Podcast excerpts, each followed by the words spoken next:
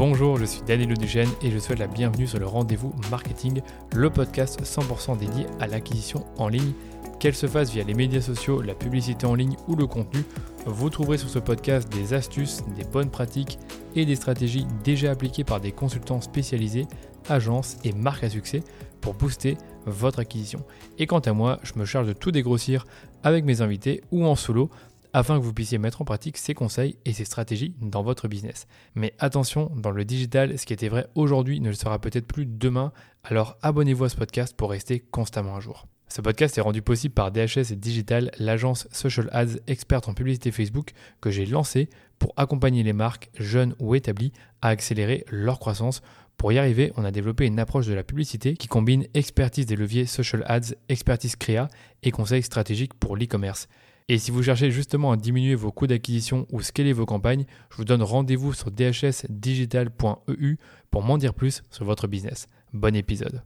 Aujourd'hui, j'ai le plaisir de recevoir Louis Marty, le cofondateur et CEO de la marque Merci Andy, une DNVB qui s'adresse particulièrement aux jeunes avec des produits cosmétiques du quotidien, pratiques et colorés en utilisant des ingrédients clean. Le fait que la marque Merci Andy s'adresse aux jeunes se remarque assez clairement lorsque vous allez sur leur site. Vous allez vite voir les couleurs vives, la tonalité, les mots employés qui vous emmènent dans un univers jeune. La marque Merci a aussi beaucoup de succès sur les réseaux sociaux avec 470 000 followers sur Instagram et près de 500 000 sur TikTok. Et j'étais très curieux de connaître la recette de leur succès sur ces deux plateformes. Et donc pour en savoir plus, j'ai invité Louis Marty sur le podcast. Au programme, on est revenu sur son parcours d'entrepreneur et les débuts de Merci Andy, notamment le positionnement de la marque, leur levée de fonds et leurs canaux d'acquisition. Après ça, on a fait un focus sur leur stratégie de contenu sur TikTok avec les super conseils de Louis pour rendre vos vidéos virales. On a parlé aussi de leur média Rainbow Studio sur TikTok, donc un média qui s'adresse aux jeunes et qui n'a aucunement pour objectif de vendre leurs produits. Alors pourquoi l'avoir fait? Eh bien Louis nous explique tout dans ce podcast. En passant, on est revenu sur leur stratégie de publication sur Instagram ainsi que la pertinence et l'efficacité de certains contenus comme les concours et les Reels. Louis m'a également parlé de comment l'équipe de Merci Andy récolte des contenus UGC provenant de leurs clients pour leur campagne Social Ads et sans payer. Avant de conclure, j'ai demandé à lui quels sont les KPI, c'est-à-dire les indicateurs de performance qu'ils monitorent pour mesurer l'efficacité de leur stratégie sur les réseaux sociaux, à savoir Instagram et TikTok. Et on a terminé par BeReal, le réseau social français qui fait fureur aux USA. Louis a testé la plateforme pour Merci Andy et nous partage son retour d'expérience. Voilà pour le programme de ce podcast qui était plutôt chargé, je vous l'avoue, mais terriblement concret. C'était un plaisir d'échanger avec lui et je vous invite vraiment à aller sur le site de Merci Andy et leurs réseaux sociaux. Mais avant ça, je vous laisse écouter ma conversation avec Louis Marty. Bonne écoute. Bienvenue sur le podcast, Louis. Salut Danilo, merci beaucoup pour l'invitation. Très content d'être là. Avec grand plaisir. Donc, euh, comme je te disais en off, euh, c'est pas là, tu fais pas régulièrement des, podcasts, donc c'est cool de t'avoir. Euh, ce que j'aimerais bien voir avec toi pour commencer, c'est avant de parler de, Merci Andy, de votre communication sur TikTok, euh, le Rainbow Studio et enfin Be Real, est-ce que tu peux nous parler de toi? Parce que je pense que certaines personnes, ne te connaissent pas encore. Et moi-même, j'ai été voir un peu sur ton LinkedIn depuis quand tu es entrepreneur et j'ai vu que ça fait quand même plusieurs années que tu as Merci Andy, que tu t'es lancé. Donc j'aimerais bien peut-être revenir sur ton parcours euh, et la création de Merci Andy avant de vraiment passer dans le vif du sujet. Carrément. Euh, et ben, je m'appelle Louis, j'habite à Paris, j'ai 30 un an maintenant, un petit bébé, très heureux. Euh, et effectivement, Merci Andy, ça va faire euh, la marque, elle a 7 ans. Euh, Merci Andy en a un peu plus. Enfin, la, société, la structure juridique, on l'a commencé quand on était étudiant. C'était notre job de fin d'études. Donc voilà, on a fait notre stage là-bas. Et, du coup, euh, je suis resté dans cette boîte et je, l'emmène la plus loin possible depuis. Il s'est passé énormément de choses. Euh, des changements d'associés, des levées de fonds, euh, des hauts, des bas, du soleil, des orages, des arcs-en-ciel, un peu tout, toute la météo. Mais voilà, il y a beaucoup de résilience, beaucoup d'amour, je pense beaucoup d'authenticité aussi. Et c'est ce qui fait que je suis toujours là et très heureux. Quand tu dis que tu as commencé, euh, quand tu étais encore étudiant, tu as commencé ça avec, euh, avec un ami, avec un... J'ai commencé avec un copain, ouais, Roland, euh, sur les bancs de l'école. On faisait autre chose, toujours dans le gel, mais on faisait du gel en B2B pour, pour, pour des restaurants sous forme de dosettes. donc on était déjà, on va dire, sur le lavage des mains, mais sans marque, vraiment en, format publicitaire et échantillon. On a fait ça quand on était étudiant, on a fait un peu de sous avec, un peu. On a fait 80 000 euros de chiffre d'affaires. Ouais. C'est pas mal. Et un jour, moi, ça m'a ennuyé. J'ai dit, je veux créer une marque, je veux créer une communauté, je veux créer quelque chose. Euh, faire du B2B et de la production industrielle de, dosettes en plastique, en plus, euh, c'était vraiment pas éco-friendly, ça m'emmerde. Et on a, et on a créé notre formule dans une plus grande bouteille, puis dans un meilleur plastique, puis dans du plastique recyclé. Et euh, voilà, on a lancé, on a lancé la marque. D'accord. Et quand tu as lancé la marque à l'époque, je suppose que tu avais quand même des. C'est pas que tu avais des concurrents, mais tu avais déjà plein de, de, de, grands groupes qui proposaient du gel euh, dans d'autres formats ou dans d'autres, sous d'autres formes. Comment tu t'es battu contre eux? Qu'est-ce que tu as fait pour en fait euh, faire connaître ta marque et lui trouver son, son public, son audience? Nous, à chaque fois qu'on lance un produit, on raisonne un peu en termes de, de, crack. On se dit qu'est-ce qu'on vient craquer? Est-ce que c'est le produit euh, lui-même, la formule, la texture, la qualité, la naturalité, l'intérêt du produit. Euh, voilà, vraiment, le prix, parfois, ça peut être voilà, de disrupter par le prix quelque chose. Euh, donc, ça peut être la distribution. Euh, bah, c'est des produits qu'on trouvait qu'en magasin, maintenant qu'on trouve online. C'était à l'inverse, des produits qu'on trouvait pas ici, pas ici. Donc, on, essaie vraiment de se concentrer sur ça. Et je pense qu'à l'époque, je parlais avant le Covid, le gel, c'était un marché qui était très pharmacie est, très ordinaire en termes de formule et de composition. Il y avait vraiment des choses pas bonnes dedans. Et nous, on a voulu ramener du fun, de la couleur, de la naturalité et, une vraie empreinte cosmétique à ce produit-là, tout en gardant euh, ses propriétés antibactériennes, évidemment, avec euh, un alcool suffisant. Et, c'est comme ça qu'on s'est fait une place avec un marketing euh, évidemment différenciant mais j'insiste là-dessus, un produit bon, parce qu'un bon marketing, ça suffit pas à construire une boîte qui tient la route et qui grandit depuis 7 ans. D'accord. Et dès le départ, tu avais en tête la cible plutôt jeune, parce qu'on va pas se le cacher, merci Andy, tu cibles des personnes qui sont, je dirais, entre 18 et 30 ans, plus ou moins Ouais, même, même plus jeune, hein, entre 15 et 30, euh, mais complètement. En fait, je fais ce qui me plaît. Et moi, j'aime bien les trucs jeunes. j'aime euh, j'aime la manière de parler des jeunes. J'aime, je, je, crois beaucoup en la jeunesse. Je pense que c'est elle qui va réussir à changer le monde. Je pense pas aux, anciennes générations qui l'ont plutôt détruite. Euh, donc, donc euh, ouais, on fait des choses pour eux. Euh, on, on, réfléchit à leurs besoins, on réfléchit à, à ce qu'ils aiment, on réfléchit euh, au, bah, aux, aux, aux, enjeux sociétaux avec eux. Là, on parle d'acné, on a une nouvelle gamme pour l'acné, on parle d'acné. Euh, mm. Voilà, donc euh, c'est clairement euh, cette génération-là qu'on vise. Ouais, et qu'on recrute chaque année et qu'on essaye de recruter chaque année. D'accord. On ne cherche pas à grandir avec notre cible, on cherche vraiment à recruter la nouvelle chaque année. Hyper important. D'accord, je vois ce que tu veux dire totalement.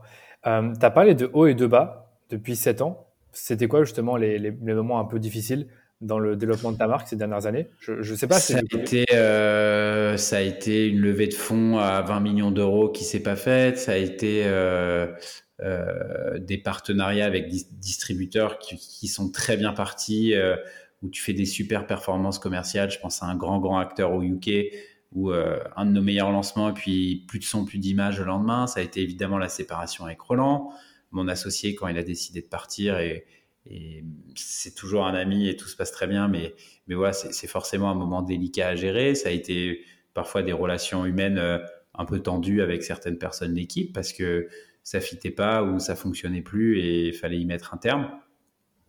Ça a été des démissions euh, de personnes que tu adorais dans l'équipe parce que euh, changement de vie, voilà, il y, y, en a eu beaucoup. et j'ai beaucoup grandi là-dessus et j'ai beaucoup appris grâce à tout ça. Ok. Et aujourd'hui, tu n'as plus d'associés ou tu as d'autres associés avec toi? J'ai toujours des associés, euh, et même Roland, il est toujours au board, il est toujours actionnaire, euh, mais je suis le seul à, à, gérer la boîte. Le reste fait partie de l'équipe. Ils sont incentivés évidemment, mais, mais après, j'ai une équipe euh, de managers, j'ai un super bras droit, j'ai plein de gens que j'ai recrutés, mais de l'équipe fondateur de Roland et moi, je suis, je suis plus seul. Et après, on a Utopia et Fondeurs Futurs, deux fonds d'investissement qui nous ont soutenus, qui sont des fonds euh, consumer et à impact. D'accord, ok. Et ces fonds-là, tu les as depuis le début de ton aventure ou tu les as eu au cours euh, du développement? Non, au bout de trois ans. On a réussi, nous, à faire un million d'euros de chiffre d'affaires euh, en mettant 5 000 euros chacun dans la boîte. Euh, je pense que c'était une ère, je dirais pas plus facile à l'époque, c'était différent. L'acquise, l'influence, le wholesale, voilà, c'était plus difficile dans un sens, mais plus facile dans l'autre. On pourra peut-être en revenir dessus ah, après. On va y revenir, euh, On va y revenir, mais, mais, mais euh, ouais, c'était beau. Du coup, on arrive avec un million d'euros de chiffre d'affaires. On se payait pas, donc la boîte était. On avait, on n'avait pas de salariés, on avait juste une stagiaire graphiste. Euh, donc, on était très rentable et on a, on a levé 3 millions d'euros avec Utopia à l'époque assez facilement. et on est très content et on est très content de, de cet actionnaire. Oui, c'est cool que tu parles en toute transparence des chiffres que vous avez fait les trois premières années. J'ai déjà parlé à des, fondateurs de marques qui m'ont dit, bah, justement, moi, avant de, recruter, je faisais euh, jusqu'à 700 ou 800 000 toute seule. Donc, je trouvais ça impressionnant. Donc là, tu as l'air de dire que vous étiez plus ou moins à ce niveau-là avec, euh, avec Roland sans forcément vous payer, mais que vous voulez garder euh, un maximum de rentabilité pour, pour lever des fonds. Et je trouve ça inspirant, que tu as beaucoup de marques qui n'osent pas se lancer en se disant, ben voilà, je peux pas me lancer parce que j'ai pas de fonds ou parce que je sais pas comment faire une campagne de crowdfunding. Tu n'as pas l'air de dire que tu as fait une campagne de crowdfunding comme d'autres non, euh, et on n'a pas des familles euh, blindées qui nous ont. Euh, mhm. je, le précise, on vient de, de, familles, on va dire classe moyenne supérieure. Ni, mais ni moi ni Roland, on a été subventionnés par nos parents et qui n'ont pas investi dans la boîte. Et voilà, c'est juste des décisions que j'ai fait dans ma vie de vivre plus longtemps chez mes parents. Donc ça, j'avais une chance énorme quand tous mes copains, eux, avaient des jobs, pouvaient partir en vacances, bah, moi, je suis resté un peu plus longtemps chez eux et de bosser à côté. Roland, euh, il a livré des sushis euh, pendant deux ans euh, et il faisait d'autres petits business. Moi, pas de drogue, hein, attention. Et moi, pas de drogue. non, non, non, Et moi, et, moi, je faisais de la musique, j'organisais des soirées, j'étais DJ, j'ai gagné de l'argent comme ça. Et, et voilà. D'accord. Et, puis à un moment, le, le, business a pris le devant et on s'est dit, bah, on arrête ça et on se met, on se focus à 100% dessus. Eh j'apprécie énormément ta transparence en disant vraiment justement, je n'ai pas une grande famille de base. Euh, au début, c'était un peu difficile parce qu'on faisait deux jobs en même temps, parce que l'activité n'était pas, assez, était pas assez rémunératrice pour nous payer euh, des salaires. Euh, et aujourd'hui, ben, ça a bien grandi de ce, que, de ce que je peux voir sur les réseaux. Je, je, pense qu'on s'est payé tôt. tu vois, je pense qu'on s'est payé au bout de deux ans. Au bout de deux ans. Et en fait, quand tu regardes un peu les datas, sachant qu'il y avait un an on était encore étudiant. Donc, tu vois. oui, tu as commencé Attends, ouais, j'ai commencé, j'ai commencé vraiment, euh, je pense en octobre. On avait notre entrée en septembre. On a dû commencer en novembre, faire nos premières factures en février. Donc cette année-là, je la compte à peine. donc je pense que par rapport, j'ai pas les datas, mais par rapport à, la moyenne de l'industrie, je pense qu'on s'est payé relativement tôt. Et c'était pas un SMIC, on avait, on réussissait à se payer plus. Euh, et évidemment, après, c'est la levée. Et vraiment, on s'est concentré, comme tu dis, à, créer de la croissance et de la rentabilité pour, euh, pour pouvoir lever de l'argent et dans des bonnes conditions. Ok, Très clair. Un autre truc que je voulais aborder, euh, mais je ne vais pas t'interrompre à ce niveau-là, c'est qu'au départ, vous avez, des, vous avez commencé sur le marché du gel avec ce produit-là. Mais aujourd'hui, vous avez une gamme beaucoup plus élargie. Tu as parlé du fait que vous avez des produits maintenant pour l'acné, mais j'en ai vu bien d'autres pour, pour le visage, par exemple. Comment s'est passée cette transition dans les, dans les années euh, qui ont suivi la levée de fonds d'intégrer des nouveaux produits dans votre gamme? Comment vous avez fait ça? Qui a réfléchi à tout ça? Notre mission, ça a toujours été de créer des soins euh, extraordinaires pour euh, les jeunes. Ça, c'est la mission de base. Après, il y a des étapes à tout ça. Il y a des étapes par rapport à, un, tes moyens, deux, ton expérience, ce que tu es capable de faire, euh, et trois, tes opportunités commerciales et ta distribution. Nous, on a commencé à vendre des gels.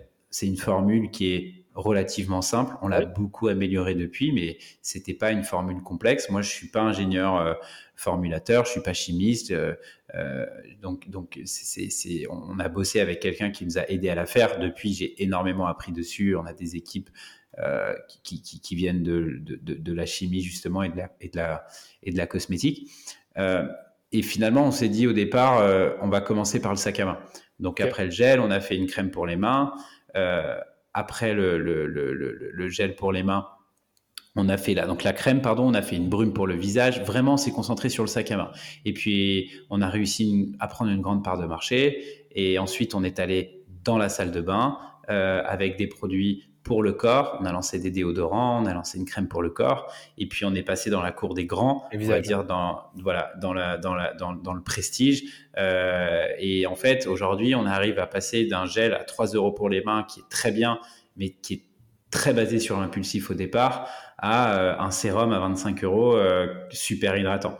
Et pour ça, on a beaucoup travaillé sur la marque, sur l'image et, et, sur tout le reste. Oui, ce qu'il faut bien comprendre au départ que ben, scaler avec un seul produit, c'est pas facile, d'autant plus que tu parles du fait que le gel coûtait 2,99€ et que derrière, ben, quand tu as développé la gamme, je suppose, ça a pu développer euh, le chiffre, ça a permis d'avoir des bundles bien précis euh, qui doivent bien se vendre, à mon avis, euh, avec le temps.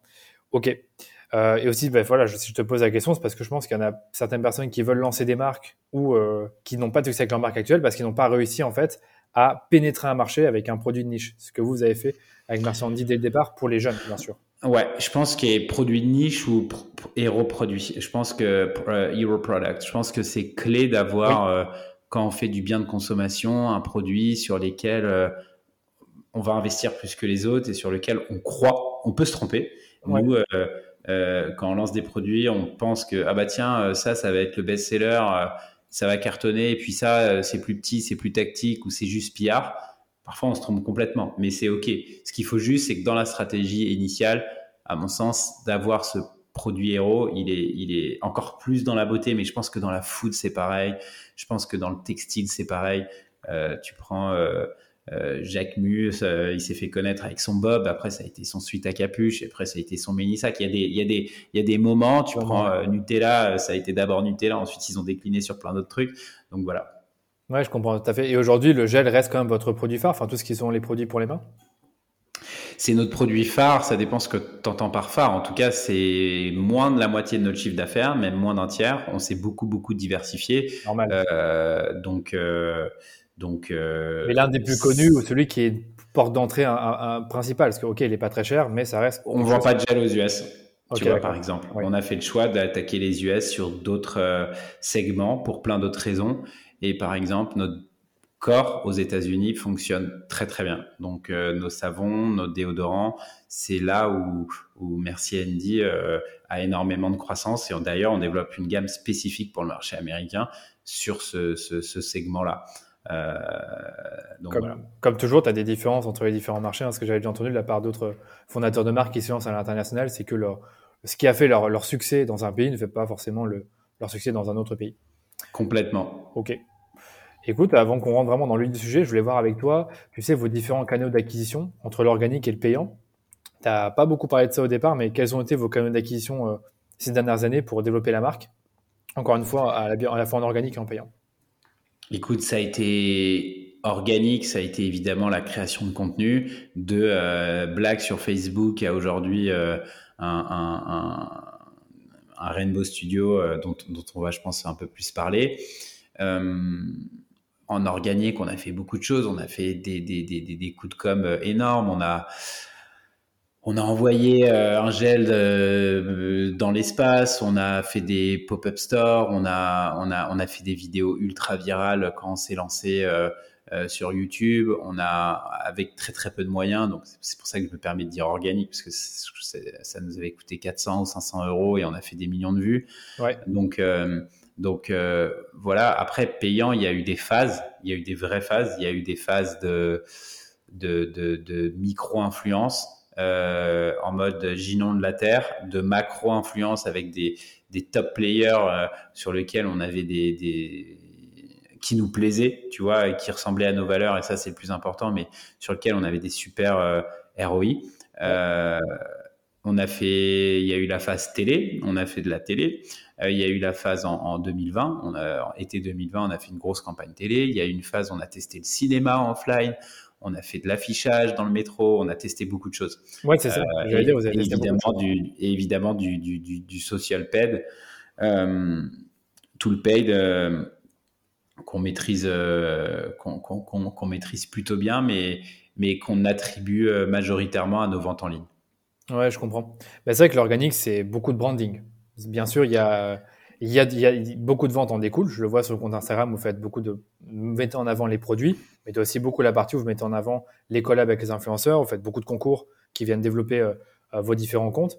on dirait que les deux, en fait, s'auto euh, comment dire s'auto alimente c'est exactement ça. Et, et après c'est où est-ce que tu es bon et, et, et, et, comment est ton modèle. Et nous l'attribution de nos ventes c'est hyper enfin l'attribution de nos investissements euh, sur nos ventes c'est hyper compliqué parce qu'on est omnichannel parce qu'on a énormément de data sur notre e-commerce mais on n'en a pas sur notre wholesale parce que euh, on fait de l'export parce qu'on a des revendeurs où on a tous les mois la data, d'autres c'est tous les six mois. Donc c'est complexe. À la fin, à la fin dans un dans un dans un PNL tout rentre, mais si tu veux vraiment rentrer par campagne, par channel, c'est compliqué. Donc on, on, prend des parties de dire bah, ce qu'on fait en ligne, ça va pour le online, ce qu'on fait offline, ça va pour le offline, et parfois il y a des choses qui sont un peu mm. cross channel. Euh, c'est une logique, il y en a d'autres et c'est ok. Mais mais moi je suis un enfant de la de la marque et du branding et euh, même si je vois une bonne pub, ça sera pas suffisant pour que j'achète. J'ai besoin que la marque elle me réconforte. Et tu vois, récemment, euh, Airbnb a beaucoup pris la parole sur tout le travail d'awareness qu'il faisait versus du pure paid, ou notamment sur Google pour location de vacances, maison. Et c'est pour ça qu'on a vu Airbnb beaucoup plus en télé, beaucoup plus en influence, beaucoup plus sur des choses. Et en fait, ils se sont rendus compte que l'un alimentait l'autre et c'est passionnant. Ils ont beaucoup documenté là-dessus et, et c'est ce dans quoi je crois depuis longtemps. D'accord. Est-ce que du coup, je suppose que tu suis chaque mois combien de vues vous faites de manière organique, le nombre de personnes que vous touchez? Ouais, aujourd'hui, sur l'ensemble de nos réseaux et hors email, c'est euh, un peu plus de 10 millions d'impressions par mois. Euh, ça varie euh, évidemment en fonction des mois, mais c'est un peu la moyenne lycée depuis le début de l'année. Et ça varie en fonction des réseaux, mais évidemment, c'est beaucoup Instagram et beaucoup TikTok. Euh, et, ce qui est marrant, c'est que les moyennes de vues par vidéo, avant, tu avais des vidéos qui tournaient à peu près toujours au même. Tu vois, tu avais peut-être une vidéo qui se détachait. Aujourd'hui, c'est que du pic. Ça veut dire il y a des vidéos qui vont pas fonctionner et pas décoller. Il y en a d'autres qui vont exploser. Tu n'as plus. Euh, euh, une moyenne de 200 euh, 000 par vue. On est tout le temps, soit on fait 30, 40, 50 000 vues, et paf, il y en a une qui va faire 2 millions. C'est ce que j'ai vu, C'est un peu là, par exemple, on a posté il y a deux jours euh, sur TikTok une vidéo, on a fait 2,7 millions de vues. Voilà. et pourquoi celle-ci C'est la magie des réseaux. C'est pourquoi c'est celle-ci qui a pris. Il y a de l'algo, mais il n'y a pas que de l'algo. Moi, je suis pas le gars qui va mettre qui va dire ouais mais l'algo nanana parce que pour moi tout ça c'est c'est trop venteux et fumeux on n'en sait rien euh, il y a juste des mécaniques humaines et un peu psychologie sur la manière dont on monte les vidéos pour que bah oui. Les gens restent dessus la partagent la commentent et puis est-ce qu'elle nous plaît à nous cette vidéo? Déjà si elle plaît à nous elle a de grandes chances d'être plus virale que si elle nous plaît pas Ok, ouais, tout à fait. Mais c'est intéressant ce que tu dis. C'est vrai que je vois sur TikTok, parfois vous avez des, vues qui vont, des vidéos qui vont faire moins de 10 000 vues et d'autres qui vont faire beaucoup, beaucoup de vues. La vidéo dont mm. tu parles, c'est une vidéo que tu as mise sur Rainbow Studio ou sur, euh, sur le Merci Andy Je vois pas la vidéo euh, à 2,7 J'ai des exemples sur les deux. Euh, on, a fait une, on a fait une vidéo sur Merci Andy où on se moque de nous sur l'utilisation de notre gel douche, où on, l'utilise mal. C'était c'était cet été. tu vois, avec beaucoup d'autodérision aussi, on a fait des, des, des, super, super performances. Ouais, mais j'ai vu que vous faisiez beaucoup ce type de contenu-là, mais on, y reviendra juste après. Euh, juste une dernière chose, c'est quoi évidemment les différences entre vos deux logiques d'acquisition sur l'organique et le payant? Donc l'organique, j'ai l'impression que c'est beaucoup euh, le fait de, parler de sujets de société, donc euh, que connaissent les jeunes, de aussi vous-même faire de l'autodérision, présenter vos produits, mais sur le payant, finalement c'est beaucoup plus commercial, on est d'accord? Si je vais par exemple au social là, je vois de la promotion, je vois des, enfin de la promotion des offres. Ouais, Ouais, ouais, on fait de la social ad. On booste un peu certains euh, contenus euh, de Rainbow Studio ou des contenus euh, brand, mais on est en train de parler en dizaines d'euros, peut-être centaines d'euros, mais grand, grand max. Ouais.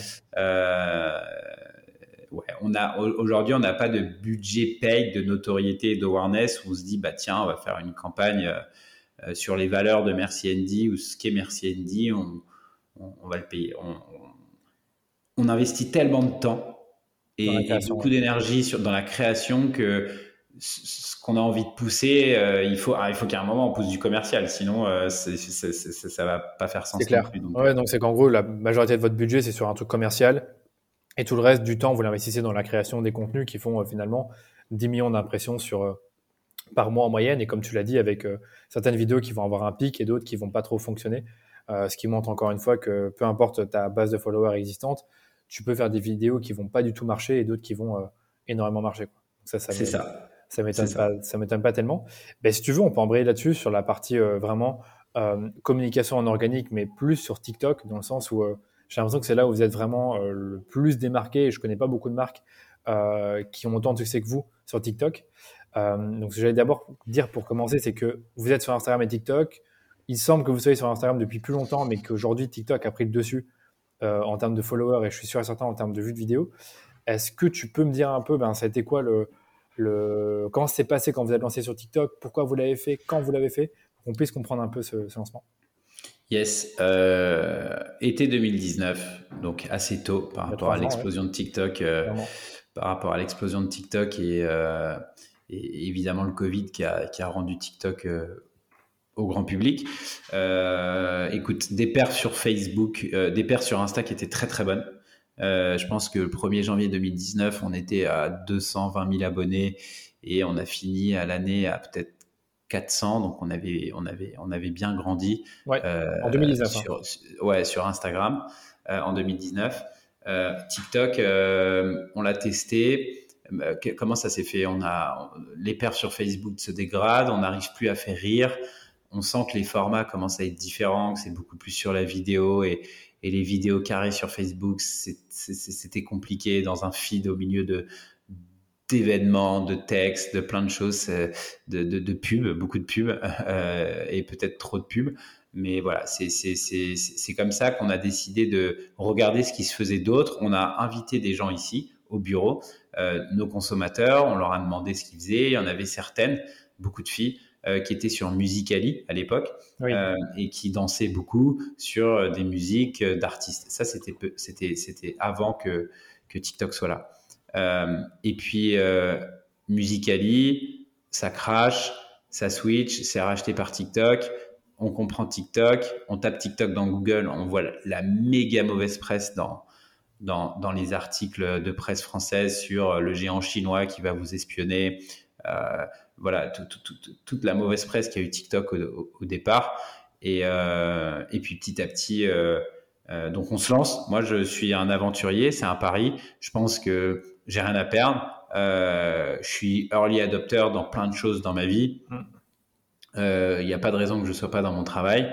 Donc je teste, on se marre, c'est authentique, c'est fun.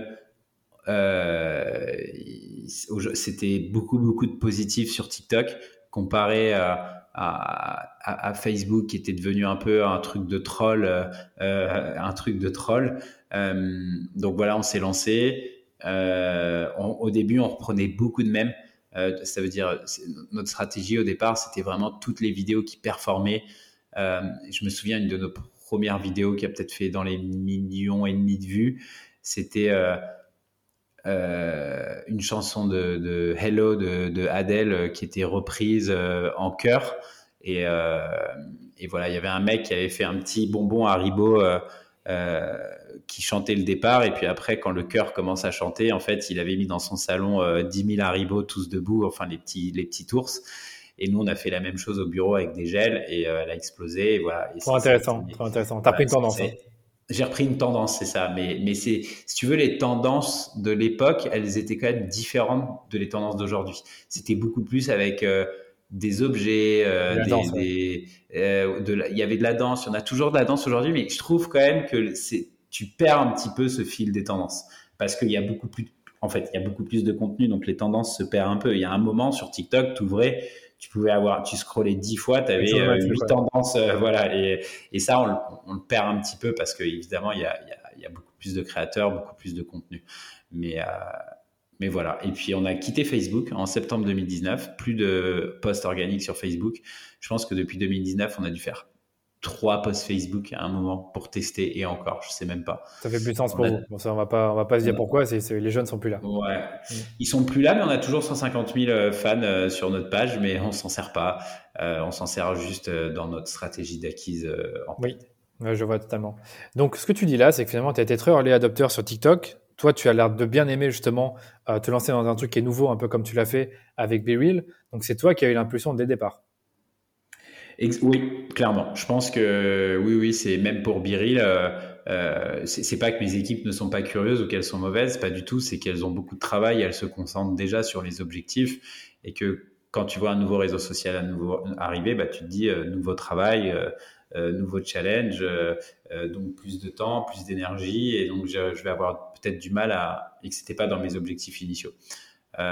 donc voilà. Okay. C'est moi qui ai initié ouais, c'est moi qui ai initié TikTok. Euh, euh, comme, comme là, euh, j'utilise Biril pour Merci Andy.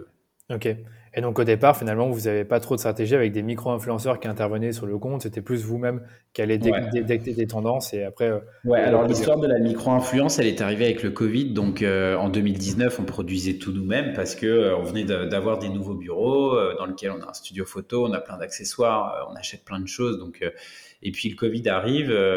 Laura, à l'époque, qui était notre social media manager euh, et maman, euh, euh, on est tous chez nous. comment on va faire des contenus fun, rigolos, en étant confinés alors que l'usage n'a jamais été aussi fort et que le réseau social explose. Et c'est là où on se dit, encore une fois, je pense qu'on a été un peu précurseur là-dessus, on va donner carte grise à une jeune, on voulait que ça soit une fille, en l'occurrence ça a été Marie, notre première, euh, voilà, qui, qui, qui est sur TikTok. Euh, elle avait une grosse chaîne YouTube, elle cherchait un stage. On s'est dit, bah, let's go. On lui a donné carte grise. Ça veut dire que lui, on expliquait notre strat, comment en parler aux gens et, et, et, et, elle nous produisait beaucoup de contenu. Évidemment, on avait plein d'idées, on faisait beaucoup de choses aussi avec elle, mais, euh, mais ça, a été, ça a été top. On l'a fait avec trois personnes différentes ensuite. Donc, ça a été une autre Marie et une fille qui s'appelait Lucie. Ok, d'accord. Et euh, du coup, c'est quel type de contenu qu'elle a fait? Des, contenus où elle testait les produits ou Elle, testait les produits, euh, elle, elle, a raconté, elle faisait des blagues. Euh, enfin, c'était vraiment son métier. Elle avait une chambre de jeune fille alors que nous, on ne pouvait pas le faire. On, lui livrait des accessoires chez elle. Elle, commandait des choses un peu partout sur Internet pour, pour pouvoir bah, créer ses, ses, ses, TikTok. Elle a fait sa vidéo de présentation qui était ultra fun où où elle se présente, elle dit qu'elle est stagiaire, elle commence à se faire un café en disant que, euh, enfin voilà, c'était très drôle, euh, beaucoup d'humour et en même temps euh, très orienté produit aussi parce que c'est aussi ça notre métier. donc ouais, hyper content de, de, ça. Les vidéos sont orientées produits principalement, c'est vrai, je l'ai regardé tout à l'heure, mais il n'y a pas que ça. Aujourd'hui, il y a d'autres choses. Il y a des sujets que vous abordez avec les influenceurs. Je ne sais pas si c'est du contenu que vous récupérez du, du média que vous avez créé, mais qui est reposté sur euh, vos comptes euh, sociaux. Exact. Avec, avec, avec Rainbow Studio, donc le compte média qu'on a, qu'on a, qu'on a créé où on interviewe des créateurs euh, sur des thématiques, on va dire, c'est un média vraiment de bienveillance et positif, positif où on va recueillir des témoignages de créateurs, beaucoup issus de TikTok, sur différentes thématiques. Ça peut être l'adolescence, les premières règles, un coming out. Euh, on a interviewé euh, quelqu'un de transsexuel qui est venu et qui nous a expliqué comment ça s'est passé. Donc, on, vient prendre des thématiques d'actualité, clairement, et, des thématiques sociales, on va dire, et sociétales. Et, et, on vient apporter des témoignages dans un, un, cadre qui est pas merci Andy, mais qui est très arc-en-ciel. Donc c'est un média qui nous appartient, euh, qu'on finance, on va dire. Mais oui, c'est ça. Les tournages se font où? Les tournages se font chez vous, dans vos studios Au bureau. Au bureau. On a euh, six, tournages par semaine euh, avec des gens qui viennent issus de toute cette communauté. Il y a certains de nos clients aussi qui viennent. On invite certains de nos clients à, parler et, et, les meilleures vidéos, on les, on les cross-poste souvent sur, sur Instagram. Ok, oui, c'est exactement ce que j'ai vu. C'est que sur Instagram, vous en repostez quelques-unes, mais peut-être pas toutes, parce que vous pas on, euh, on, reposte euh, euh, une à deux par semaine. Ça dépend un peu des performances. Quand ça fait sens avec Merci Andy, quand ça fait sens avec notre communauté Instagram. D'accord, quand ça fait sens aussi, ouais. Mm. Ouais, ouais, complètement. Ah non, vraiment intéressant. Donc, du coup, vous prenez à la fois des clients, des micro-influenceurs. Est-ce que c'est aussi des gros influenceurs qui vont peut-être avoir euh, un million de followers? Ok. Ouais. On, a, euh, on a Tristan, le plus gros TikToker français, qui est venu euh, la semaine dernière. Il a 7 millions d'abonnés. voilà. Voilà, ça c'est top. Ça attire beaucoup de monde dans le média. Et c'est une bonne stratégie, hein, parce qu'aujourd'hui, on dit qu'une marque, si elle veut, on va dire, réussir à développer une audience très engagée, en fait, elle doit créer son propre média et d'une manière ou d'une autre, me montrer que elle, euh, elle a une mission qui dépasse le fait de juste vendre des produits à des gens. Donc là, dans ce cas-là, c'est, euh, c'est, euh, je peux pas te dire exactement. Tu parlais beaucoup d'humour, de euh, rendre des produits ordinaires extraordinaires, et donc du coup d'ajouter du fun dans la vie des gens. Donc je pense que c'est en, partie lié à ça. Donc euh, après, je sais pas si tu as, as, réfléchi à un truc précis sur Rainbow Studio. C'est quoi le vrai but du média? Non, c'est justement ce que j'allais en dire. En fait, on a une stratégie de ce média par étapes. La première étape, c'était d'être un média crédible, que les jeunes comprennent, qui soit beau visuellement et intéressant éditorialement. Voilà. Okay. Et avec un certain nombre d'abonnés. Mais finalement, les abonnés, c'est même pas trop ce qui m'intéresse parce qu'on n'est pas un média payant, on est gratuit. Ouais. On pas comme le monde qui vise des abonnés. Et voilà. Euh, ce qui m'intéresse, c'est plus le nombre d'impressions par mois qu'on fait. C'est ça, c'est le nombre d'impressions. Et puis après, après le, le, média, le, média, ne porte pas vraiment le nom de Merci Andy, c'est pas Merci Andy Media, c'est Rainbow non. Studio. Mais justement, et du coup, la deuxième étape qui sera l'année prochaine, c'est une autre stratégie qui arrive. Parce qu'on a réussi notre première étape, on s'est donné ouais. jusqu'à la fin de l'année, et on a une deuxième étape dans ce média, et on, on annoncera bien, on est encore en train de bosser dessus, mais, ouais, bien sûr, ouais. mais, mais, on annoncera bientôt c'est quoi cette deuxième étape, ça va encore changer, ça va encore évoluer. Et, mais voilà, on ne pouvait pas. En fait, si on parlait de Merci Andy euh, et qu'on montrait nos produits toutes les deux vidéos, on n'aurait pas été crédible. Pas fait, ouais. Si on avait fait des partenariats avec Coca-Cola, on n'aurait pas été crédible. Euh, si euh, on, on, voilà, donc c'était, on, on, voulait quelque chose d'authentique et donc on, on, préfère le faire par étapes. Mais ce que j'aime bien dans ce que tu dis, c'est que là, tu veux ne rien faire payer dans le média, donc du coup, ça attire énormément de monde parce que quand quand c'est gratuit et quand il n'y a pas de publicité, ben évidemment, on a envie de euh, de passer du temps sur à créer, à consommer le contenu en question, parce qu'on sait qu'on va pas recevoir un message publicitaire. Et d'ailleurs, toi, tu, c'est quand même un investissement, parce que le studio, il faut le financer, il faut. Bien sûr. Il faut financer certainement. On a, on a une personne qui, qui on a une monteuse vidéo full time. Euh, Johan, ça lui prend beaucoup de temps. Euh, notre social media manager, bah, à, à créer les, la, le, le, relationnel avec euh, les créateurs de contenu, préparer les, les, formats, les questions, les interviews. Euh, non, ça, ça, ouais. ça, ça, demande du temps. C'est, je pense que c'est la, même la moitié de son temps. Donc, euh, okay. c'est ça. Après, euh, on a envie d'aller beaucoup plus loin que juste des interviews aujourd'hui et c'est ce qu'on va essayer okay. de faire. Bon, on est curieux de voir ça l'année prochaine. On va pas t'en demander plus. Par contre, petite question, c'est euh, comment C'est parce que je ne sais pas encore. Ah, tu sais pas encore? Ok. si, si, si, si, Non, mais t'inquiète pas. Je ne vais pas te demander de, de, de, de, dévoiler des secrets. Par contre, il y a un truc que tu as dit, c'est que tu invites, invites, des clients et certaines marques, en fait, je pense, ont du mal en fait à, à nouer des relations avec leurs clients. Et donc, toi, comment tu fais ça? Comment tu les mets à l'aise, surtout pour commencer à parler sur ton média ou parler de tes produits? Ça, ça m'intéresse de savoir. Euh, ils nous contactent. Ils vous contactent. Honnêtement, okay. euh, ouais, on va pas à la, chasse, à la chasse aux clients. Ils nous contactent et on prend les gens motivés. Même s'ils ont acheté une fois sur notre site, même si, tu vois, il y a des gens, ils ont acheté peut-être 30 fois sur notre site, mais ils n'ont pas envie de venir euh, euh, parler sur le, les, réseaux sociaux, montrer leur visage et tout. Ils kiffent juste nos produits et c'est ok, tu vois. Il y en a d'autres, ils ont peut-être jamais acheté parce qu'ils n'ont pas d'argent ou ils ont peut-être acheté une fois un gel chez Sephora en promotion et euh, par contre ils sont fans de nous et, et c'est ok aussi. Euh, on accepte euh, tout le monde qui a envie de rejoindre notre grande famille et il faut pas que tu aies dépensé X ou Y pour, pour, ouais. pour, être là. Par contre, prendre des gens motivés qui comprennent la marque, qui, qui, qui, qui, aiment nos produits évidemment et qui, qui croient en nos valeurs, ça c'est primordial. Euh, encore hier, euh, tu vois, on avait au bureau une fille euh, qui a commenté sur Biril, qui m'a dit ça fait un an que je veux venir vous voir. J'ai toujours venu, j'ai vu ça sur Biril, on a fixé un rendez-vous, elle a créé plein de contenu, elle s'appelle Vie de Gold sur TikTok. et, et c'est parce qu'elle est cliente Gold chez Sephora et elle se met dans la peau d'une cliente Gold chez Sephora et euh, une vidéo sur trois, c'est merci Andy parce qu'elle nous adore. Et c'était trop cool. On a pris un thé avec elle. Euh, elle m'a offert du thé même. C'était adorable. Euh, et, voilà. Et parce qu'elle elle était motivée. Donc nous, tu vois, on va pas fermer la porte. On, on l'ouvre, on l'ouvre 200 fois.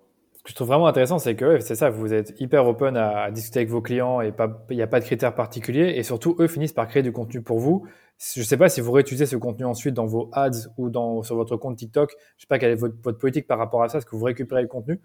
Euh, Est-ce que tu peux nous en dire plus peut-être? On l'utilise, on l'utilise euh, sur TikTok, pas forcément, mais un peu en ads. Euh, un peu en ads parce que c'est méga authentique, qu'on n'a rien okay. demandé, qu'il n'y a ouais. pas de brief et que ça marche bien. sur, c'est, donc en utilisant ads, surtout sur du retargeting, bah voilà. trop bien, ouais, trop bien. Tu vois, par exemple, si je prends l'exemple de nos patchs, on a reçu des super vidéos de avant-après de super vidéos de personnes qui ont dit bah non seulement j'adore avoir des boutons maintenant mais mais j'aime bien porter mes patchs aussi. Donc euh, voilà c'est c'est c'est un peu le c'est un peu le, le, le, truc cool d'avoir une communauté qui utilise les réseaux c'est qui te crée euh, du contenu et qui te l'offre souvent euh, pour, pour, pour t'aider toi dans tes, dans tes performances. Donc on trouve toujours une manière de les rewarder et de leur faire plaisir parce qu'ils ont pris le temps de, de, de faire des choses sur lesquels on les a pas briefés, tu vois. C'est important de le dire. Ça, j'allais dire, donc voilà, vous les briefez même pas parce que eux le font de leur propre initiative. Et ça nous est arrivé sur des lancements produits spécifiques où on savait que au lancement et au démarrage, on voulait des avis sur notre site. D'accord, On met pas de faux, on met pas de faux avis sur Merci Andy, grande hein. Donc euh, Donc euh, ça, ça nous est déjà arrivé avant le lancement d'un produit, d'envoyer des produits gratuitement à des acheteurs parce qu'on savait qu'ils étaient intéressés par ce produit-là et de leur dire euh, avant de lancer, on aimerait avoir des avis sur le site. Est-ce que vous pouvez mettre un avis? Soyez le plus authentique possible euh, sur le produit, pas euh, la boîte, la livraison, la poste. C'est pas ça dont on parle. C'est vraiment, on veut, on veut un, Mais souvent, tes avis sont sur l'expérience. Oui, je vois, je vois, je vois parfois ça. Oui, livraison rapide. et, nous, le les seules choses qu'on demande, et c'est dans notre politique d'avis, c'est effectivement quand on se prend un étoile parce que le, le parce que le colissimo était déchiré et que c'est sur une page produit de déodorant, on met pas cet avis-là. Euh, en tout cas, c'est dans notre politique de modération, c'est public, c'est affiché sur notre site. Euh, par contre, si c'est une étoile parce que le déodorant, tu l'as pas aimé, il n'a pas été efficace ou il t'a brûlé le bras, ce qui ne nous arrive pas, euh, ça, on, évidemment, on le laisse. Tout à fait. Ok, en tout cas, c'est une belle pépite que tu nous as dit, c'est que vous utilisez le contenu UGC, enfin le contenu de vos clients, parfois en publicité, je suppose, avec leur autorisation. Et ça, ben, il y a des marques qui, qui, je pense, aimeraient le faire, ne pensent pas à le faire, et qui, euh, même parfois, sont prêtes à payer pour avoir ce type de contenu-là. Vous, vous l'avez gratuit. Et c'est hyper mmh. intéressant de savoir que vous l'utilisez déjà dans vos publicités. Ok, écoute, j'ai encore pas mal de questions à te poser, mais je vois que le, temps file. Euh, je vais peut-être revenir rapidement sur, euh, sur TikTok et de, comprendre aujourd'hui à quoi ressemble votre stratégie de contenu. Tu parlais, tu parlais au départ que vous avez commencé beaucoup par les tendances et que ça marchait, que vous faisiez des, des vidéos chez vous, dans vos bureaux, mais puis après qu'il y a eu le Covid, que vous avez commencé à, à internaliser la création de contenu avec, je, comprends bien, des micro-influenceuses qui étaient en stage chez vous. Aujourd'hui, comment ça se passe?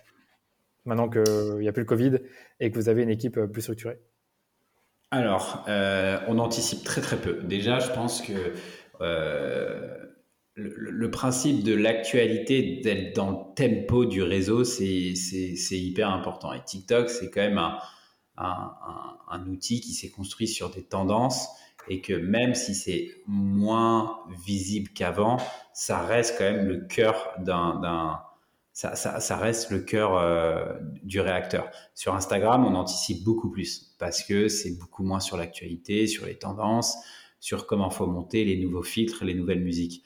Euh, donc euh, voilà, on a une base sur Instagram, on a une base de contenu qu'on vient piocher et on vient construire notre calendrier. Sur TikTok, c'est différent. On est, on est, je pense, à la semaine. Tous les lundis, on fait un weekly avec l'équipe. C'est un peu comme une rédaction qui va faire son, son comité éditorial, je, crois que ça s'appelle comme ça, et qui va dire bah, c'est quoi les sujets de la semaine? Il y a évidemment l'actualité euh, de la veille, mais, mais il y a peut-être des choses un peu plus de fond qu'on va couvrir, et nous, on fonctionne pareil.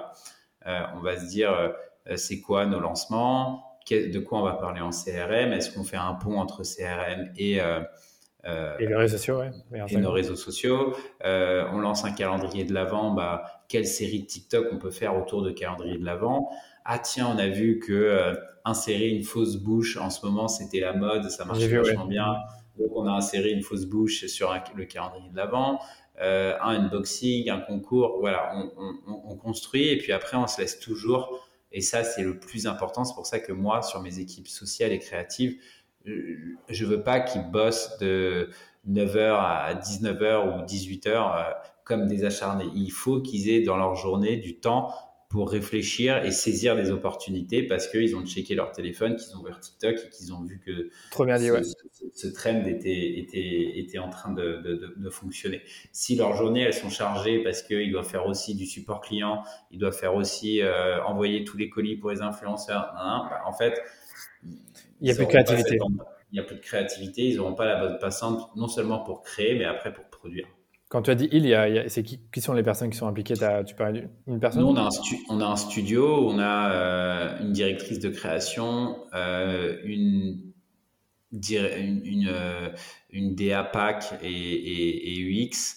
On a une photographe, une vidéaste, notre social media manager et une, une stagiaire en social media euh, et pourquoi on prend une stagiaire? Parce qu'on veut des, des, jeunes, des très jeunes. Là, elle a 19 ans. D'accord. Et qu'est-ce qu'elle, quel est son rôle dans, dans, dans l'organisation? Elle aide Joanne à, à, monter les contenus, à travailler, euh, à travailler sur, euh, à travailler sur les formats, à trouver les mêmes, les TikTok, à, à, répondre aussi, à démarcher, parce que parfois on démarche certaines marques ou certaines micro-influenceurs pour Rainbow Studio, mais beaucoup à répondre aussi, parce qu'on a une grosse, grosse on a une interaction à peu près toutes les 5 secondes sur nos réseaux sociaux. Ok.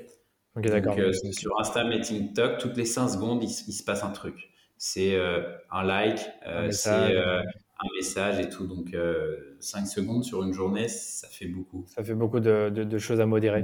Et donc, tu as une équipe qui modère ça. Hmm. Je crois qu'il y a 32 000 secondes, un peu plus dans une journée. Tu divises ça par 5, ça, ça fait beaucoup. Ça fait beaucoup. Et vous êtes hyper actif là-dessus au niveau des, des DM que vous recevez? Ouais. On l'était. Euh, on a eu des bugs un peu sur notre euh, inbox Instagram entre les générales et les principales et les, et les autres. Donc les messages se perdaient un peu, mais on essaye. Avant, on répondait à tout et on s'engageait de répondre à tout, mais aujourd'hui, on s'y engage plus et on peut plus le faire. C'est compliqué. On, teste des choses d'automation un peu, surtout en inbox. et ça marche plutôt bien. Par contre, si je dis pas de bêtises, sur TikTok, il n'y a pas de message privé, hormis si la personne vous la suivez. du coup, c'est plus simple à gérer. On, parle très très peu sur TikTok. D'accord, oui. Ok. Je veux, peut-être encore terminer sur TikTok et te poser encore une ou deux questions là-dessus. Euh, avec l'expérience que tu as aujourd'hui, surtout que j'ai l'impression que tu es bien impliqué euh, là-dedans, en tout cas tu vois ce qui se passe, tu connais les contenus qui sont publiés. C'est quoi pour toi les points communs des contenus qui ont le mieux performé pour vous, euh, à la fois en termes de, reach, donc le, nombre de personnes que vous avez touchées, et je dirais même aussi de vente, parce qu'on n'a pas parlé beaucoup à, quel est l'impact de TikTok sur vos ventes Donc, si tu peux nous en dire plus là-dessus, ce serait intéressant parce que tu as de l'expérience. Bon, les premières secondes sont clés. Euh, c'est, TikTok, c'est un coffre-fort à contenu et tu sais que si tu scrolles moins de 5 fois, tu sais qu'il y a au moins une vidéo qui va t'intéresser. Donc, si tu n'es pas hyper pertinent, tu peux être sûr que ton utilisateur, il va te swiper direct parce qu'il peut savoir que derrière, il va y avoir une, une vidéo plus drôle, plus fun et plus intéressante. Donc déjà, l'importance des premières secondes, elle est clé. Et par exemple, dans, la manière dont on a monté Rainbow Studio, alors c'est pas nous qui l'avons inventé, euh, Brut le fait, tout le monde l'a fait, mais c'est vraiment de toujours envoyer une punchline très forte au démarrage, avant d'envoyer un jingle, avant d'envoyer quelque chose. Ça c'est la base. Il faut venir euh, donner envie de rester et de regarder. Euh, l'authenticité, je pense que c'est clé. À chaque fois qu'on a fait des choses qui étaient trop montées, trop léchées, trop designé, ça n'a pas monté, ça a pas marché. Euh, et c'est génial parce que ça coûte moins cher à produire, mmh. donc on est content. Mais voilà, tout, tout, ce qu'on a fait en post-prod, la post-prod, c'est pas quelque chose que TikTok aime. Ils aiment le montage dans TikTok, ils aiment le montage euh, avec les outils TikTok. Donc je pense que il faut pas avoir euh, trois personnes en vidéo pour pouvoir faire des bons TikTok. Nous, on a fait le choix de de, faire Rainbow Studio, pas l'iPhone, parce que parce que c'est des créateurs de contenu. Il y en a, c'est des stars qui ont des millions de followers et on voulait leur garantir une image, une lumière euh, qui était qui était qui était parfaite, mais euh, c'est pas impossible de lancer un média avec un iPhone. Voilà, c'est un peu mon avis. Euh, donc voilà le début et après c'est l'authenticité, c'est super important. et, et, je pense que je pense que le format est aussi intéressant. Euh, ça sert à rien d'être trop long. Ça sert à rien de de de de, enfin ça sert à rien d'être trop long. On va dire que euh, pour moi, plus c'est court, mieux c'est sur les réseaux. Voilà, c'est hyper important que ça soit un texte, une punchline, que ça soit euh, une, interview, que ça soit une blague. Enfin, c'est ça va vite. Sur TikTok, ça swipe vite. Quoi. La moyenne d'un swipe moyen sur TikTok, c'est moins de deux secondes. Donc, euh, ça va très vite, ouais. Tu peux pas faire une vidéo trop longue. exactement. mais par contre, pour les vidéos du Rainbow, vous elles sont en combien de minutes? Les on a fait plusieurs formats. Justement, on a testé, on a fait des, on a toujours une première capsule qui dure moins d'une minute trente, et après on a des formats plus longues. on a des formats plus longs. puis TikTok a un peu ouvert les vannes sur les formats des vidéos. Oui, jusqu'à 10 minutes, oui. Voilà, on monte sur des, vidéos pas de 10 minutes, mais sur du 5-6 minutes. Euh, mais c'est rare. En général, les, grands formats qu'on poste, ils sont plutôt entre 3 et 4. D'accord, intéressant pour ceux qui veulent faire un média sur TikTok. Et, du coup, ce que je voulais te demander avec euh, le, studio, le Rainbow Studio, c'est qu'il y a du contenu que tu as sur le studio Rainbow que tu vas pas remettre sur le compte TikTok, ce qui fait sens, que ce sont deux comptes séparés. Par contre, tu me disais tout à l'heure que tu les remets, enfin en tout cas les contenus qui ont, qui ont du sens pour votre compte Instagram, vous les remettez sur Instagram. Donc vraiment, c'est du recyclage. Et ces contenus-là, j'ai vu qu'ils font parfois des dizaines de milliers de vues. Aujourd'hui, quel, est, euh, quel a été l'impact de cette stratégie-là sur votre compte Instagram, sachant qu'aujourd'hui, euh, je termine ma question, mais que sur Instagram, c'est plus dur d'avoir la visibilité quand tu fais des push produits ou d'autres contenus, euh, on va dire, organiques qui marchaient bien habituellement? En fait, on s'est dit qu'on avait des superstars qui venaient au bureau pour parler sur TikTok et on leur demande toujours leur autorisation de dire est-ce qu'on peut pousser ça sur notre Instagram et on nous a jamais dit non parce que euh, on ne fait pas la promotion de nos produits. On vient de parler de choses qui parlent d'eux et qui fait plutôt la promotion d'eux d'ailleurs. Euh, on l'a fait parce que euh, parce qu'on a envie que notre feed Instagram et que notre univers, il parle pas que de produits cosmétiques et de nos super formules, mais qui viennent de parler d'autres sujets intéressants. Donc on s'est dit, ça a commencé par une vidéo qui a bien marché sur Instagram. C'était c'était un c'était un garçon stupide euh, qui parlait de son coming out et on s'est dit euh, c'était Pride Day on s'est dit bah tiens ici on prenait cette vidéo et qu'on la mettait sur Merci Andy ça a hyper bien fois, timing, timing c'est important voilà et timing important dans l'actualité et, et, du coup on a décidé de voilà une fois par semaine euh, un minimum mettre les, les, un peu les, les, top sellers, les top view, viewers de, de, TikTok, les mettre sur notre Instagram. Et oui, et ça nous offre beaucoup de visibilité, énormément d'impressions. On cross-post parfois aussi avec les créateurs de contenu. Donc, euh, donc c'est trop cool. Très bonne idée. Et sur Instagram, qu'est-ce que j'allais dire d'autre? C'était euh, les jeux que vous avez aussi pas mal de concours. Est-ce que ça, c'est une stratégie que vous trouvez payante encore aujourd'hui? Non. Pour euh, le lancement, même pas? Non. Okay. T'imprimes beaucoup moins qu'avant sur un concours. Nous, en 2021, on faisait un concours, enfin les premiers concours euh, janvier, février 2021, on montait à 15-20 000 commentaires. Euh, voilà, aujourd'hui, on tourne plus entre 5 et 7, 8 000. non, je trouve que les concours, euh, les, concours, c'est bien parce qu'on adore faire des cadeaux. La réalité, c'est qu'on adore faire des cadeaux, on nous le demande beaucoup et c'est pour ça qu'on continue de le faire. ça va être mon, je sais pas, euh, on est généreux, j'en sais rien, mais en tout cas, on recrute plus quand on fait des concours. En tout cas, tout seul, on recrute de Non, quand tu fais avec des marques en cross-post, oui, là, tu recrutes et là, c'est encore intéressant. Mais ton concours tout seul dans le coin, c'est vraiment pour faire kiffer notre communauté et c'est pas du tout dans une optique de, de la grossière. C'est plus dans l'engagement. Mais d'ailleurs, tu disais que vous êtes monté jusqu'à 400 000 followers fin 2019 sur Instagram. Aujourd'hui, vous êtes à 490, 470, je pense. Ouais, il y a une grosse purge euh, en 2020. On a perdu, je pense, 30, 40 000 followers. Mais c'est clair que notre courbe, elle est comme ça. D'accord. Quand avant, elle était comme ça. Ça grossit beaucoup moins vite. Tu parles de purge, qu'est-ce qui s'est passé Non, mais tu sais, il y a, y a, eu, euh, je crois que c'était fin 2020, au début 2021, un peu comme il y a eu sur Twitter récemment, il y a, y a eu, euh, enfin, il y a une grosse vague de tous les bots, des choses qui s'étaient abonnés à toi, et, tant mieux, hein, parce que moi, oui, le nombre de followers, c'est le dernier truc qui m'intéresse. Ce que je veux, c'est l'engagement.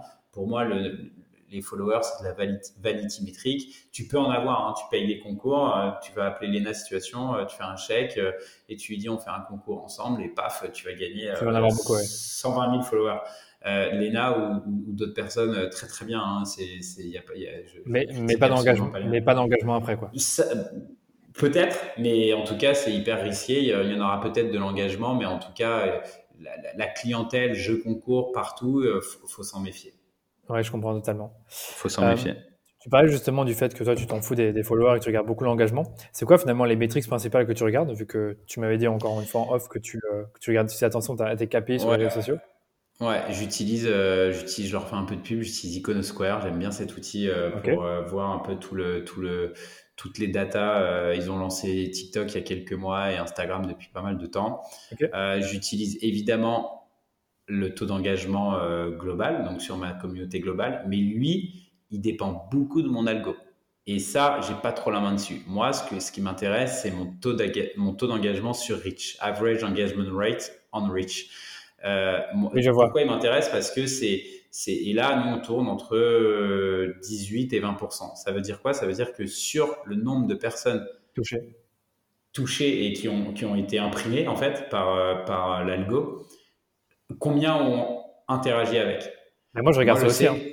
Ouais, parce que tu vois, si tu bah, fais un post et que tu as moi j'ai quasiment 10 000 followers sur Insta, parfois je fais un post, il a 1000 vues, 1000, 1000, impressions, ce qui, est, qui est, qui est 1000, ce qui est nul, pardon, mais j'ai 100, 100, 120, 120 engagements, donc ça veut dire plus de 10% d'engagement. Ouais. Mais c'est hyper important. Et en fait, si tu suis pas ça, ton taux d'engagement sur, enfin ton taux d'engagement tout court sur ta communauté, il, minute de temps. Il, ouais, il n'a pas de sens en fait. En fait, il n'a pas de sens. C'est juste que tu n'arriveras pas à l'augmenter. Ce qu'il faut d'abord augmenter, c'est comment les gens font pour s'engager sur le poste quand il le voit. Et c'est là où ensuite ça va diffuser, diffuser, diffuser, diffuser, diffuser. Et ça, c'est, ça, c'est mes logiques organiques où, on est bon et on sait faire. Parce qu'on arrive à créer des mécaniques, on arrive à trouver des choses pour que les gens like, commentent, partagent, enregistrent, postent en story. Voilà, on, réfléchit à des mécaniques à ça. Euh, donc, donc ça, c'est, c'est, c'est hyper important c'est celle que je regarde le plus. Tu regardes par euh, poste ou alors sur tout le compte euh, de manière générale Parce que tu vois, par poste, Ça, ça, diffère. Par poste, ok. Voilà. Ouais, par poste. Et, justement, il y en a où c'est en chute libre et il y en a où c'est énorme. Et en fait, ce qui est intéressant, c'est de regarder sur les énormes pourquoi? Euh, c'est devenu énorme. Est-ce que c'est parce que beaucoup de gens ont interagi? Et tu te rends compte que c'est pas forcément ça le succès des Reels Les Reels, c'est plutôt sur est-ce qu'ils ont regardé jusqu'au bout le fameux euh, taux intéressant, de intéressant. le fameux taux de complétion tu sais euh, completion rate. On s'intéresse aussi à euh, ça sur comment en fait faire voir qu'est-ce qui permet d'avoir le plus d'engagement enfin pardon le plus de, de, de, donner le plus de signaux à l'algorithme. Donc d'après toi c'est le taux de complétion pour en tout cas, sur certains formats, sur les Reels, le taux de complétion, il est important. Après, il y a peut-être un milliard d'articles qui prouvent le contraire par rapport à ce que je dis, mais moi, c'est notre réalité aujourd'hui, et donc on essaye vraiment d'avoir des Reels courts, encore une fois, euh, où il y a une histoire avec un début qui est très très fort parce que je veux pas qu'il swipe, un milieu qui sera peut-être un peu moins fort parce que je peux pas garder tout le monde en haleine, c'est pas possible, et une fin euh, où en fait il y a un suspense, et il va se passer quelque chose à la fin. C'est pas c'est pas dans 100% des cas euh, comme ça dans nos reels, mais en tout cas dans ceux qu'on dans lequel on croit, c'est comme ça qu'on les construit. Tu peux me rappeler c'est quoi la, la longueur d'un reels court pour toi? 15, 30 secondes? Ouais, à peine quoi. Ok, c'est très très court. ouais, de 10 à 15 secondes. J'irai voir après. 10 à 15 secondes. J'irai voir un peu quelques-uns de vos reels. Ok, donc tu as le Average Engagement Rate on Reach, donc euh, je sais pas comment le dire en français. Je suppose que tu regardes le nombre d'impressions totales sur, euh, sur chaque compte pour voir un peu comment ça évolue.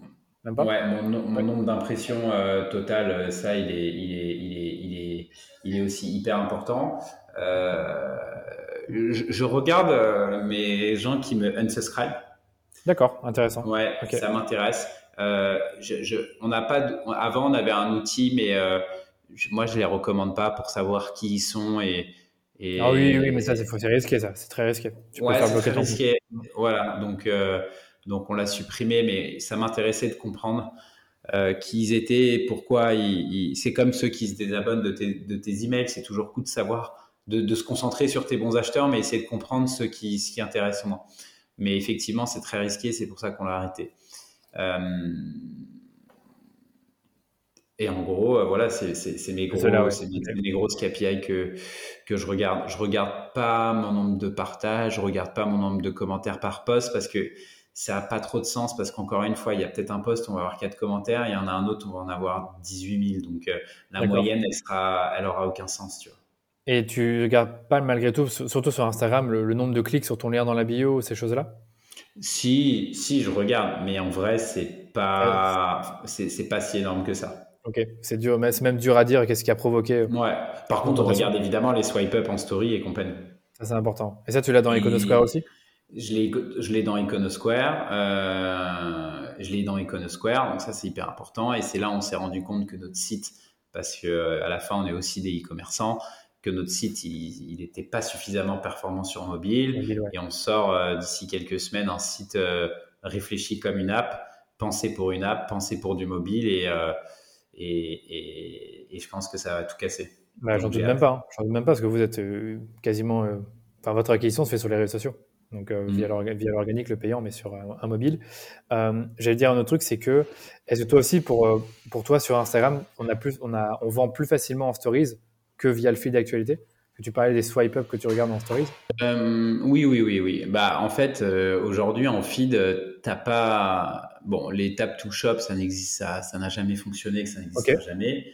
Enfin, nous, on a. Ça, se casse la gueule, hein. ça se casse la gueule, hein, je trouve sur Instagram Ouais, ouais, ouais. Non, mais enfin, moi, je sais pas, j'ai jamais acheté un produit sur Instagram et je sais, je pourrais même pas te dire combien on a fait de ventes euh, depuis Instagram, quoi, tu vois. Donc, euh, euh, nous, ce qui marche de mieux en mieux, c'est les inbox. C'est d'être en one-to-one marketing à travers l'inbox. évidemment, on l'automatise. On a pas mal d'outils qui nous permettent de le faire, où on vient créer du relationnel dans l'inbox. Je pense qu'il y a un gros, gros sujet il y a un gros sujet à explorer pour beaucoup de marques, surtout quand on est une marque conversationnelle. Ça veut dire qu'on veut créer de la conversation. Il y a des marques, Dior, ça n'a pas vocation à être conversationnel. Dans un magasin, on ne demande pas comment tu vas. On te, on te demande si tu as besoin d'aide et tu as un très bon service client, mais c'est tout. Mais nous, on veut être une marque conversationnelle dans le Hey, euh, comment ça va euh, euh T'as kiffé Halloween Emoji flamme Enfin voilà, tu vois, c'est ça qu'on. Trop bien, oui. Et, on, m'a parlé de ça récemment. L'inbox permet de faire pas mal de choses. On m'a parlé de ces outils récemment, comme quoi tu peux les utiliser dans les logiques d'acquisition et pas, pas, seulement de support client. Mais je ne me rappelle plus des outils en question. Est-ce que tu as un outil spécifique ou alors c'est vraiment Non, bah, c'est avec Drop, euh, DROP, c'est un Français euh, et une team d'Américains. Ils sont basés aux US et on est très contents. D'accord. Donc, ça, tu le fais aux USA et en France. Ouais, ouais. Vous pouvez prendre mon code euh, Louis Marty. Non, je plaisante, mais c'est très bien c'est très, euh, c'est un, un, super outil qui, nous, qui te permet de créer des flows, un peu comme un Clavio et un flow Clavio, donc un flow d'email, un flow CRM, mais directement de, de, de, dans, dans, ton inbox Instagram. Ils sont au début de leur histoire, mais, euh, mais c'est très performant pour nous. Ouais, je pense que Meta réouvre un peu les vannes pour ça, parce qu'ils se rendent compte qu'ils ont, ils avaient un peu trop fermé pour les, pour les entreprises et que ça a créé de la frustration. Donc, tout doucement, on va pouvoir le refaire. Par contre, n'oubliez pas, pour ceux qui nous écoutent, c'est seulement pour ceux qui ont déjà engagé une conversation avec vous. Vous n'allez pas pouvoir le faire avec, euh, avec n'importe qui, sinon, sinon ça ne marche pas. OK. Écoute, lui, moi, j'ai déjà récolté pas mal d'infos sur euh, le Rainbow Studio, sur TikTok, même un peu sur Instagram. Est-ce que tu veux rajouter autre chose sur votre strat en organique? Ça peut être n'importe quoi qui peut être intéressant sur des choses que vous avez testées et qui ont bien marché bah, on peut dire un petit mot sur Biril. Euh, ah oui, c'était prévu. Voilà, donc, donc en gros, pour, pour, raconter l'histoire de Biril, euh, moi, je rencontre les fondateurs il y a un an, euh, mais vraiment par pur euh, qui sont les Français, par ouais par, pur hasard. c'est génial, je télécharge l'app, je, je m'en sers pas parce que j'ai pas de copains dessus, et puis je vois un article de presse passer, deux, ça monte, 100 000 utilisateurs, 1 million d'utilisateurs, 10 millions d'utilisateurs. number top 10 aux US. Ah, tiens, ça commence à être intéressant. Et puis, il y a quelques semaines, moi maintenant, à la rentrée, 2022 euh, en septembre, je commence à, je, me dis bah tiens, c'est un format qui est ultra euh, consumer to consumer parce que c'est pour parler à tes amis. Nous, on veut être proche et authentique et conversationnel. Alors, Biril n'est pas vraiment conversationnel, bien que tu peux commenter. Mais voilà. Et puis, euh, je me dis, bah, la strat, c'est que je vais prendre mon téléphone chaque jour, faire une photo d'un truc cool de ma journée et montrer un peu l'envers du décor de Louis, pas du tout en mode CEO de Merci Andy, juste de moi, mais je mets souvent les équipes dedans et compagnie. Et, euh, et j'ai aucune stratégie dessus.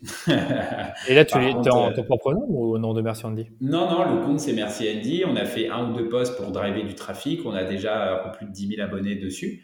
Donc euh, ça monte bien. La data, elle est assez difficile à avoir. Donc. Euh, donc euh, pour, pour, le moment, tu sais pas combien de personnes te suivent, mais tous les jours, on a des demandes de request, on accepte tout le monde. Euh, un post par jour, euh, caméra avant, caméra arrière. C'est la, voilà. la, fonctionnalité phare du truc. Ok, donc c'est aussi simple que ça. Tu as testé le truc toi-même avec tes équipes en Et en fait, ce qui me fait kiffer là-dedans, c'est évidemment de construire une nouvelle communauté sur un nouveau support très conversationnel où tu n'as qu'un contenu par jour. Demain, ça peut être incroyable de dire bah, j'ai euh, un produit qui se lance aujourd'hui, j'ai une promo, j'ai un cadeau. je vois, ouais, d'accord. Tu, peux dans l'instantanéité. Exactement.